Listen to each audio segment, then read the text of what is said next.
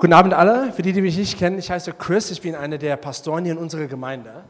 Und bevor ich anfange, über unsere Themen heute Abend zu sprechen, möchte ich kurz was sagen zu, warum wir manchmal wirklich Raum geben für den Heiligen Geist im Lobpreis. Wie ihr wahrscheinlich gemerkt habt, sind wir heute ein bisschen länger gegangen wegen Lobpreis. Und das ist für uns sehr wichtig. Unsere Vision ist, Gott zu begegnen, Gemeinschaft zu erleben. Und wir wollen hier einen Raum schaffen und auch anbieten von Menschen, wo jeder hier Gott begegnen kann. Und das ist uns sehr wichtig. Was uns hier ausmacht als Kirche, ist Gottes Gegenwart. Wenn Gott nicht hier ist, wenn Gottes Gegenwart nicht spürbar ist, dann sind wir irgendwo ein Verein. Und eigentlich sind wir nicht anders als ein Fußballverein oder sowas. Und das wollen wir aber nicht sein. Wir wollen viel mehr als das. Wir wollen Gottes Königreich hier auf Erden bringen. Und deswegen ist es wichtig, dass wir ein bisschen Raum schaffen für Gottes Geist und für Gottes Gegenwart. Und ich würde dich ermutigen, wenn du spürst, dass der Geist da ist, wenn die, die, die, das Lobpreisteam von Lene, die, die, die heute so gut gemacht haben, echt, wenn, du, wenn die merken, wenn du merkst, dass sie alles geben, dann steig mit ein, weil wir wollen sehen, dass Gott hier hoch erhoben werden. Genau, also das ist meine Ermutigung für uns und für dich heute Abend. Genau, so. Das heißt, ich muss ein bisschen kurzer predigen heute Abend. Und äh, ich versuche das zu tun, hoffentlich. Das ist immer eine schwierige Aufgabe für Prediger. Hier gibt es auch einen zukünftigen Prediger, der kommt. Und ähm, für uns kurz zu halten, genau. Also wir lassen den Joachim einfach hier rumkrabbeln und wir einfach fokussieren auf Gottes Wort. Ich muss mal schauen, dass ich nicht auf ihn auftrete. Genau, wie ihr gesehen habt, ähm, wir machen unsere, wir, wir sind jetzt leider am Ende unserer Reihe Stories, die die Welt veränderten. Und was wir hier betrachten in dieser Predigtreihe ist die Gleichnisse Jesu. Weil wir glauben, dass die Gleichnisse Jesu waren wirklich Stories, die die Welt verändert haben. Und das wollen wir wiedersehen hier in Berlin. Wir glauben, unsere Glaube aus Gemeinde ist, dass die, die Antwort für all das, wonach der Welt sich sucht, die Antwort ist Jesus. Und unsere Hoffnung liegt auf Jesus. Und in dieser Reihe wenden wir uns an Jesus und an die Geschichten, die er erzählt, die er erzählt hat, seine Gleichnisse, weil wir glauben, da drin steckt Gottes Kraft und Gottes Weisheit. Und das ist das, wonach der Welt verzweifelt sucht.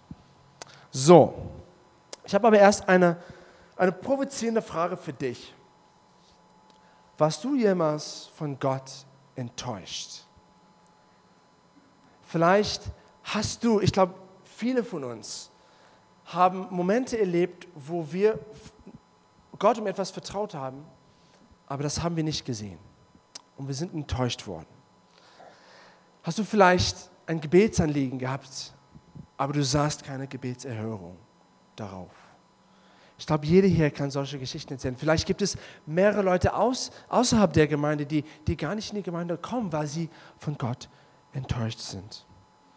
Aber glücklicherweise spricht Gott dieses Thema direkt an. Gott hat ein Antwort drauf und das werden wir heute Abend betrachten.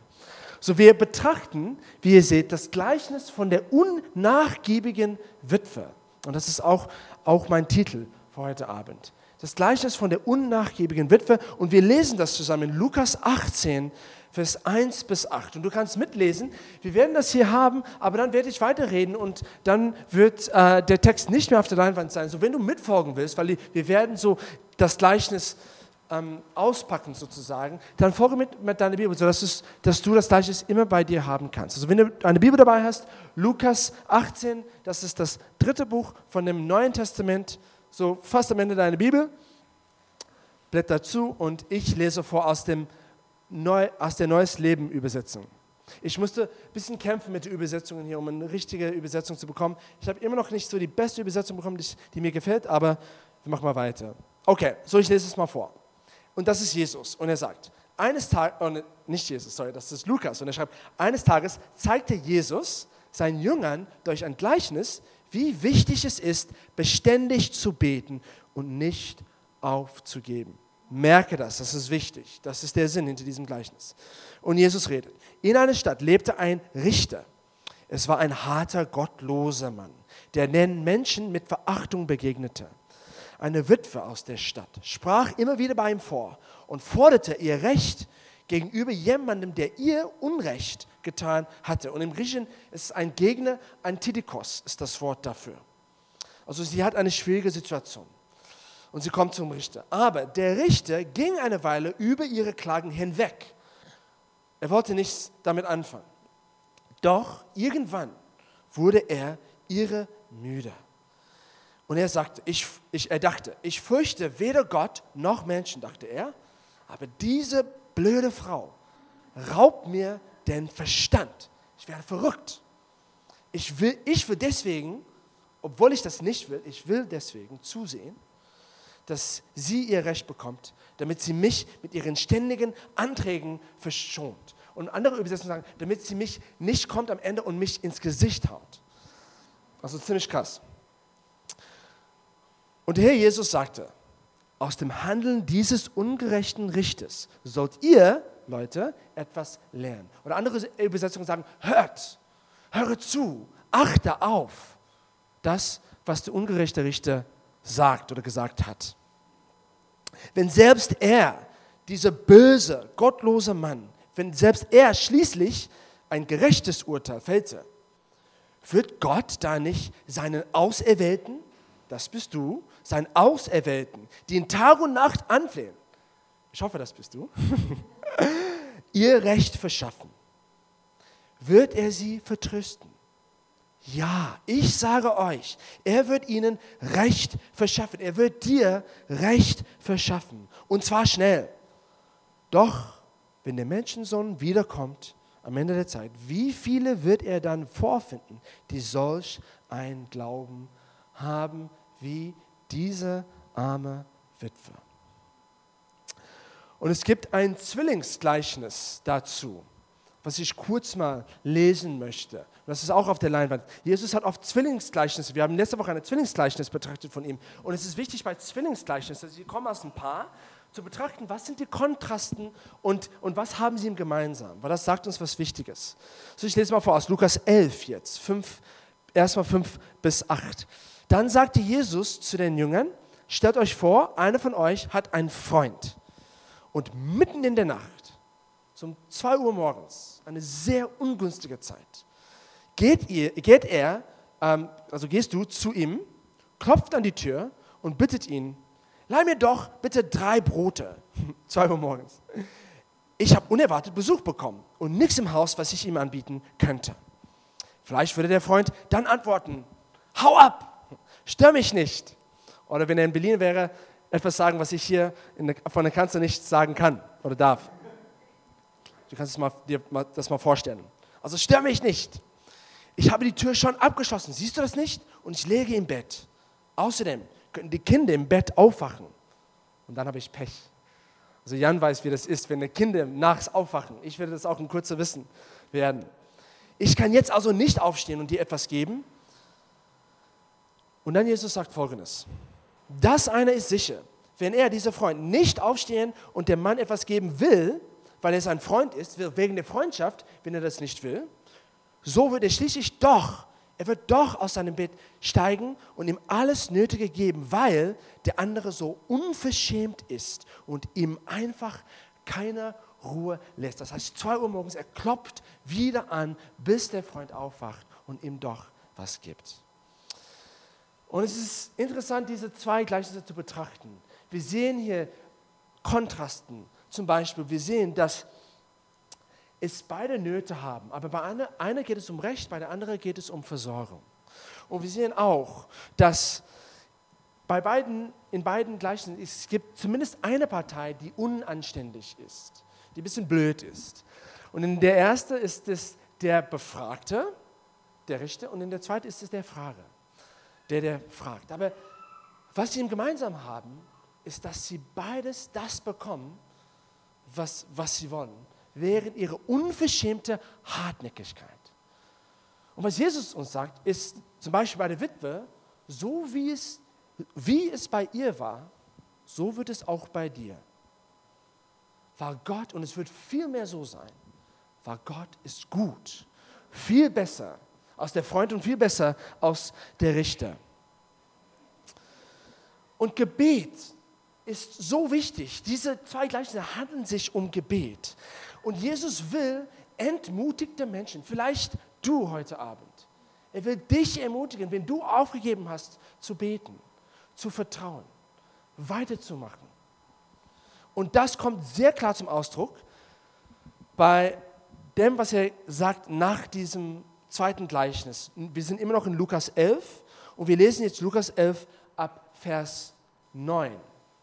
Ich glaube, JP, eine, eine Folie, genau.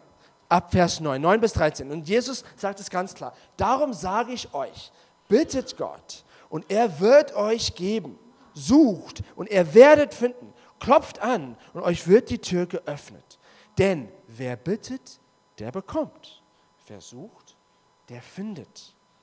Und wer anklopft, dem wird geöffnet. Und interessant ist, die griechische Zeitform hier ist fortlaufend. Das heißt, was eigentlich eine, eine bessere Übersetzung, wenn ich das übersetzen würde, würde ich sagen, also mach weiter bei dem Klopfen. Also Gib nicht auf zu bitten. Mach das fortlaufend, ständig. Bleib auf der Suche. Und dann wirst du das bekommen. Und dann, Jesus redet weiter und er sagt, weil welcher Vater würde seinen Sohn denn eine Schlange geben, wenn er ihm um einen Fisch bittet? Oder einen Skorpion geben, wenn er, ihn, wenn er ein, ein Ei haben möchte? Wenn schon ihr hartherzigen Menschen euren Kindern Gutes gebt, wie viel mehr wird der Vater im Himmel denen den Heiligen Geist schenken, die ihn darum bitten. Und in Matthäus 7 ist sagt, wie viel mehr wird Gott denen Gutes schenken, die ihn darum bitten. Der Punkt ist ganz klar. Wie bei ihr, bei der Witwe, so bei dir, aber viel mehr, weil Gott gut ist. Also, lass uns erstmal die Witwe betrachten. Diese arme Witwe. Wisst ihr, dass der Punkt, was Jesus machen will, es geht um Gebet. Und was ich festgestellt habe, durch harte, äh, äh, äh, nicht Ergebnisse, sondern harte, harte Umstände in meinem Leben, ist, dass Gebet wirklich funktioniert und du wirklich in Gebet erstmal einsteigst, wenn du erst dann erkennst, dass du nicht alles in deinem Leben kontrollieren kannst wenn du denkst, wenn du unter der Täuschung lebst, dass du alles in deinem Leben kontrollieren kannst, dann hast du keinen Grund, keinen Antrieb zu beten und wirst auch nicht beten. Aber wenn du die Wahrheit erkennst, dass vieles hier außer deiner Kontrolle ist, dann, dann wirst du dich hinwerfen zu Gottes Füßen. Weil Gebet, wenn Leute eine große Vision haben, wie wir haben als Gemeinde, wie ich habe, wir wollen so vieles sehen, so vieles, was außer unserer Kontrolle liegt, dann wird wir automatisch zum Gebet geführt, weil wir stellen fest, Mensch, das können wir nicht mit uns selbst schaffen. Es liegt außer unserer Kontrolle. Wir müssen dafür beten. Gebet kommt aus einem Verständnis, ich habe eigentlich wenig Kontrolle, meine Situation ist unsicher im Vergleich zu dem, was ich schaffen will. Und das ist eng verbunden mit der Witwe. Weil Jesus absichtlich sucht eine Art von Person aus für dieses Gleichnis, die in einer höchst unsicheren Situation sich befindet. Eine Witwe war logischerweise eine Frau ohne Mann. Aber stell dir vor, das ist eine Frau ohne Mann in einer Patriarchie. Und da hat sie es leider schlecht. War zum Beispiel selbst bei dem Erbe ihres Mannes. Witwen sowie Frauen, die hatten keinen rechtlichen Anspruch auf das Erbe ihres verstorbenen Mannes. Aber sie muss davon leben, weil sie kann auch nicht arbeiten. Sie ist eine Frau. So was tut sie? Erbe oder das Vermögen nachlassen von ihrem Mann würde erstmal nicht an die, an, nicht an die Ehefrau gehen, gehen. Es würde nicht erstmal an die Ehefrau gehen. Könnt, könnt ihr dir das vorstellen? Sondern es wird an die Kinder gehen, beziehungsweise die männlichen Kinder, die Söhne. Also die Witwe, die arme Witwe hat Glück, wenn sie ein gutes Verhältnis zu den Söhnen hat. Dann hat sie Anspruch auf das Erbe. Dann kann sie eigentlich davon leben. Wenn nicht, ja, Pech. Und wenn sie keine Kinder hat, das geht trotzdem nicht an sie, das Erbe, es geht an ihre Verwandten, ihre männlichen Verwandten, beziehungsweise die Brüder von ihres verstorbenen Ehemannes. Und wenn sie gute Verhältnisse da zu diesen Männern hat, dann hat sie Glück. Aber wenn nicht, hat sie Pech. Also nichts in ihrem, in, ihrem, in ihrem Leben kann sie als gegeben nehmen. Es ist höchst unsicher. Sie ist immer auf andere Leute angewiesen. Und dann stößt sie auf ein großes Unrecht. In diesem Gleichnis, es gibt irgendeinen Vorfall und leider hier steht keine ihr zur Seite. Ihre Verwandten, weder Verwandten noch Kinder sind für sie da. Und ihre eigene, einzige Hoffnung bleibt das Gericht. Also sie kommt voller Hoffnung zu diesem Richter. Und hoffentlich wird er sie das geben, wonach sie sich sehnt.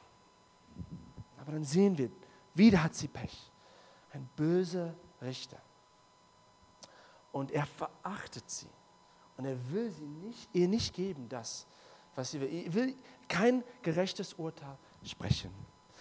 Und ich finde es interessant, dass Jesus hier ein Bild von höchster Ungerechtigkeit malt. Es ist provozierend, weil der Mann, der ihr genau die, genau die Macht hat, um sie, eine arme, hilflose Witwe, aus ihrer Situation zu retten, dieser Mann ist gottlos und böse. Und er tut das nicht. Höchst ungerecht. Also wir sehen hier ein, eine Autoritätsfigur. Und hier musst du mal sehen, musst du mal betrachten. Autoritätsfiguren, die stehen immer entweder direkt für oder irgendwie in einem Vergleichnis zu Gott. Und hier gibt es eine Autoritätsfigur, die die Chance hat, eine Frau zu retten. Aber er lässt sie im Stich. Ich glaube, Jesus ist absichtlich hier provokant. Und das bringt uns zu unserem ersten Punkt für heute Abend. Und das ist, dass Jesus deine Situation kennt. Jesus malt dieses Bild von Ungerechtigkeit absichtlich, weil er weiß, dass das genau das Bild Gottes ist, was du manchmal hast. Sei ehrlich mit mir. Manchmal hast du das Bild von Gott. Manchmal denkst du, ja Gott, du bist echt ungerecht du kümmerst dich nicht um mich. Du bist ja wie dieser Richter. Du willst mein Anliegen nicht hören. Jesus malt dieses Bild absichtlich, weil er weiß, dass wir das manchmal denken. Er weiß, dass manchmal wir nicht gleich die Gebetserhörung sehen, was wir wollen. Oder manchmal sehen wir genau das Gegenteil von dem, was wir eigentlich wollen. Wir beten für X und wir bekommen aber Y und Y ist ja nicht gewollt. Also betrachte, was Jesus, der erste Satz, was aus seinem Mund kommt, in, in, in diesem Kontext. Er sagt, er hat diesen, dieses Gleichnis erzählt. Wo ist es? Er hat dieses Gleichnis erzählt, um Leute zu ermutigen, wie wichtig es ist, beständig zu beten und nicht aufzugeben, weil er wusste, Menschen werden oft dazu versucht, aufzugeben, weil sie denken falsch über Gott, dass er böse ist, dass er sich nicht um sie kümmert. Und ich finde es faszinierend, dass Jesus das Thema von Gebet und von, von einer nicht erhaltenen Gebetserhörung, dieses Thema, heikles Thema, heißes Thema, anspricht, nicht mit einer trockenen theologischen Lehre, sondern mit einem Story, mit einem Gleichnis. Und genau dieses Gleichnis, das, das die scheinbar Ungerechtigkeit Gottes so provokante Weise zum Ausdruck bringt. Jesus weiß, was du denkst. Und er weiß, was viele Menschen denken. Und er will direkt darauf ansprechen. Und ich, zumindest ich, finde das ermutigend. Weil was er sagt einfach ist, siehe Leute, betrachte, selbst diese Witwe, selbst wenn Gott böse wäre, selbst diese Witwe, die einen ungerechten Richter hat, selbst sie am Ende bekommt das, was sie will. Alles wird zum Erfolg, weil sie nicht aufgibt. Und ein zweites sagt er, aber ist bei euch überhaupt nicht der Fall. Gott ist dagegen gut, er ist nicht böse. Und deswegen, so wie bei ihr, auch bei dir, sondern viel mehr mehr, weil Gott gut ist und Gott dein Vater ist. Aber Durchhaltensvermögen musst du schon haben. Ist einfach so. Es gehört dazu. Ich finde es interessant, dass Jesus keine Begründung gibt für uns, auf warum manchmal wir warten müssen auf Antworten von Gott. Vielleicht hast du Gott schon mitten in der Nacht, zwei Uhr morgens, die Frage gestellt, Gott, warum jetzt diese blöde Situation? Warum? Du wirst keine Antwort auf die Warum-Frage in der Bibel sehen. Niemals wirst du es sehen. Keine Antwort von Gott auf die Warum-Frage. Hiob, Gott gibt Hiob keine Antwort auf warum er Hiob diese Probe gibt. Keine Antwort. Die Warum-Frage ist eigentlich die falsche Frage. Gott wird sich dir nicht erklären. Er ist Gott. Die richtige Frage ist die Was-Frage. Gott nicht warum, sondern Gott, was soll ich jetzt tun in dieser Situation? Ich bin jetzt drin, nicht warum bin ich drin, ich bin jetzt drin, was soll ich machen? Wie willst du, wie soll ich sein? Wie soll ich darauf reagieren? Genau. Also Gott manchmal bringt uns in Situationen, weil er will, dass wir uns verändern. Und es ist wichtig, dass wir darauf konzentrieren und dass wir weitermachen im Gebet. Und Jesus hier absichtlich will uns ermutigen. Gebet ändert uns. Leute, Gebet wird dich ändern. Und deswegen ermutige dich, nicht aufzugeben und weiter zu beten. Und das bringt uns zu unserem zweiten Punkt.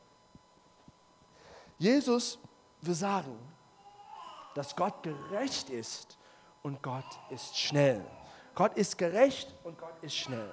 Also Jesus nimmt die schlimmste Situation, die es gibt, eine hilflose Frau in einer Patriarchie, die einen Mann hat, der auf einen Mann hingewiesen ist, der sich gar nicht um sie kümmert. Sie hat keine Sicherheit, sie hat keine Hoffnung und trotzdem wird alles zum Erfolg. Trotzdem bekommt sie ihr Happy End. Ja, es ist eine gute Geschichte. Und was Jesus damit betonen will, ist, dass die Situation bei dir ganz anders ist. Es ist ganz anders. Es wird nicht nur zum Erfolg, sondern vielmehr zum Erfolg, weil Gott wird seinen Auserwählten antworten, die ihm Tag und Nacht anflehen. Genau. So, in 2006, ich habe eine Situation erlebt, wo ich auch durch ähnliches wie diese Witwe gegangen ist, aber auf viel niedrigere Art und Weise. Aber trotzdem. Ich habe mich beworben für ein Stipendium.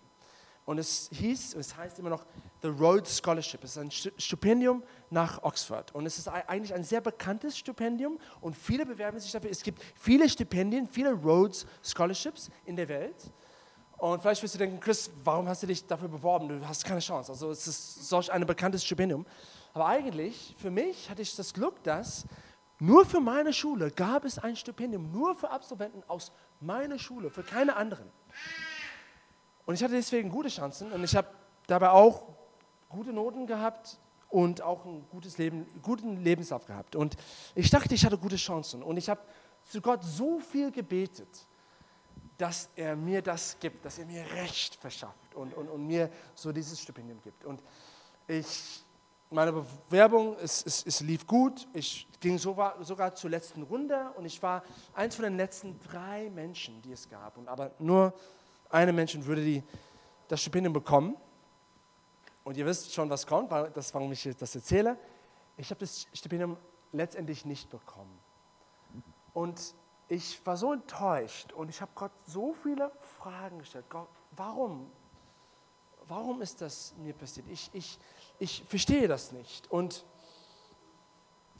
ich, was ich jetzt im Nachhinein festgestellt habe, ist, dass wenn Gott mir, mich geantwortet hat, wenn ich eigentlich dieses Stipendium bekommen hätte, dann wäre ich höchstwahrscheinlich nicht zusammen mit Anita gekommen und wäre ich fast definitiv nicht nach Deutschland gekommen, um Teil dieser Gemeindegründung zu sein und Gottes Reich hier zu bauen. Und wir wären nicht hier sein.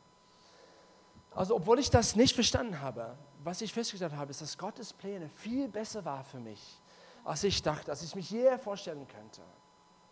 Und was ich, was ich dir heute sagen will, ist, es ist genau das Gleiche bei dir.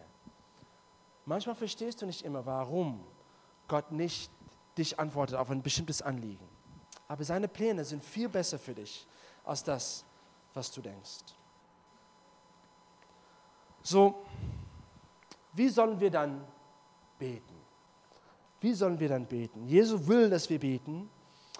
Und seine Antwort ist ganz klar. Wie wir beten sollen, ist beharrlich und wiederholt. Nicht aufzugeben. Bevor ich dazu komme, möchte ich kurz was sagen über Glaube. Weil Glaube ist eigentlich die Nummer eins Priorität und Nummer eins Eigenschaft, was Jesus eigentlich aus diesem Gleichnis will. Am Ende sagt er, wenn der Menschensohn wiederkommt, wird er solchen Glauben findet. Glaube ist wichtig. Aber manchmal haben wir komische Gedanken über Glaube in Bezug oder im Vergleich zu Gebet. Und ich meine folgendes, ich meine, manchmal denken wir, zu glauben heißt es, richtige Glaube zu haben, ist es, einmal zu beten und dann dürfen wir ein bisschen faul sein, aber wir sagen nicht, dass wir faul sind. Und wir relaxen und wir beten nie wieder, weil wir glauben. Und äh, manche Bibellehrer, die, die zitieren Markus 11, Vers 24, wo Jesus sagt, wenn ihr betet, glaubt, dass ihr das bekommen habt. Und die sagen, wenn du betest, aber Gott wiederholt darum bittest, dann zeigt das Mangel an Glaube, weil das heißt nicht, dass du wirklich glaubst, dass du das schon bekommen hast. Aber eigentlich ist es nicht entweder oder. Entweder haben wir Glauben oder wir beten wiederholt. Nein, es ist sowohl als auch. Es ist sowohl als auch. Jesus will, dass wir sowohl Glauben haben, dass wir das bekommen haben, worum wir Gott gebeten haben, als auch, dass wir ständig beharrlich nicht aufgeben, voller Glauben ihm darum bitten. Also ständig zu beten zeigt nicht Mangel an Glauben, sondern es zeigt beständigen Glauben. Es zeigt Glaube, der nicht aufgibt. Realer, harter, guter Glaube. So, aber beharrlich und wiederholt. So, wir kommen jetzt dazu. Also ich hoffe, dass du verstehst. Beharrlich und wiederholt heißt nicht, dass du nicht glaubst. Ich weiß, manchmal, wir beten wiederholt, weil wir nicht Gott nicht richtig vertrauen. Und wir sagen, ja Gott, hast, hast du mich doch gehört? Und wir wollen ihm daran erinnern. Ja? Das ist ja falsch. Aber Jesus will trotzdem, dass wir wiederholt beten, weil es uns ändert. Okay, so. Lass uns das durchharte Vermögen von der Witwe betrachten. Es steht hier, dass sie immer wieder vor dem Richter kommt. Also da ist der Richter. Damals, die stand vor dem Stadttor, der Tor der Stadt und da, das war so das Gericht. Und die Witwe kommt immer wieder, immer wieder. Und erstmal, er, er, er ignoriert sie. Aber dann auf, nach einer gewissen Art, äh, Zeit, er wird langsam genervt von ihr. Und ich glaube, er sieht sie nochmal da an der Schlange und er, er sagt, hau ab, hau ab, du blöde Frau. Geh von mir weg. Aber am nächsten Tag ist sie immer noch da. Sie sagt, schaff mir mein Recht, verschaffe mir mein Recht. Und genau, also es ist wichtig, es ist interessant zu sehen in, in Vers 5, äh, das, was hier steht in, in, in, in dem Gleichnis, ist, dieser, dieser Richter wird ganz ähm, genervt, total genervt. Und die ganze Stadt langsam, sie, sie erkennen diesen Fall und die, die fangen an, ich, so, ich, so stelle ich mir das vor, die fangen an, ihn Fragen zu stellen. Ja, wie geht es mit, mit der Witwe da? Weil ich sehe, dass sie immer wieder bei dir kommt. Es ist, aber irgendwie läuft der Fall noch. Also ist es ein besonders schwieriger Fall? Es, was, was ist da die Verzögerung da? Und er wird, ja, also seine, sein, sein Ruf jetzt kommt in Frage. Und, und es, es, es steht hier, dass die Frau in Vers 5, es macht ihm müde. Es macht ihn müde.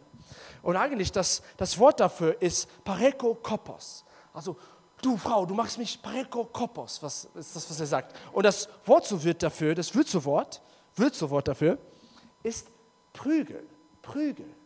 Und das, das ist, warum manche Übersetzungen sagen, ich, ich habe Angst, dass doch sie mich am Ende ins Gesicht, einen ins Gesicht haut. Und ich glaube, das ist vielleicht eine, eine Übertreibung von, von, von, dem, ähm, von dem Richter. Ähm, ich glaube, was er damit meint aber ist, ist, dass auf eine metaphorische Art und Weise ist es, ist es ihm so ätzend, dass es, es ihr ständiges Anliegen ist, es, als ob es sie dort ihm so metaphorisch eins aufs Gesicht, äh, auf, aufs, aufs Auge haut. Und, und was Jesus hier zum Ausdruck bringen will, ist einfach die unverschämte Hartnäckigkeit von dieser Frau. Sie war in einer hoffnungslosen Situation. Aber irgendwie hat sie ihre Hoffnung nicht verloren. Und jeden Tag hat sie wieder Hoffnung bekommen und ist wieder hingegangen und hat die Frage gestellt. Jedes Mal, wir wissen nicht wie lange. Vielleicht war es Monaten. Vielleicht war es sogar ein Jahr. Und endlich mal wird alles, wurde alles zum Erfolg für sie.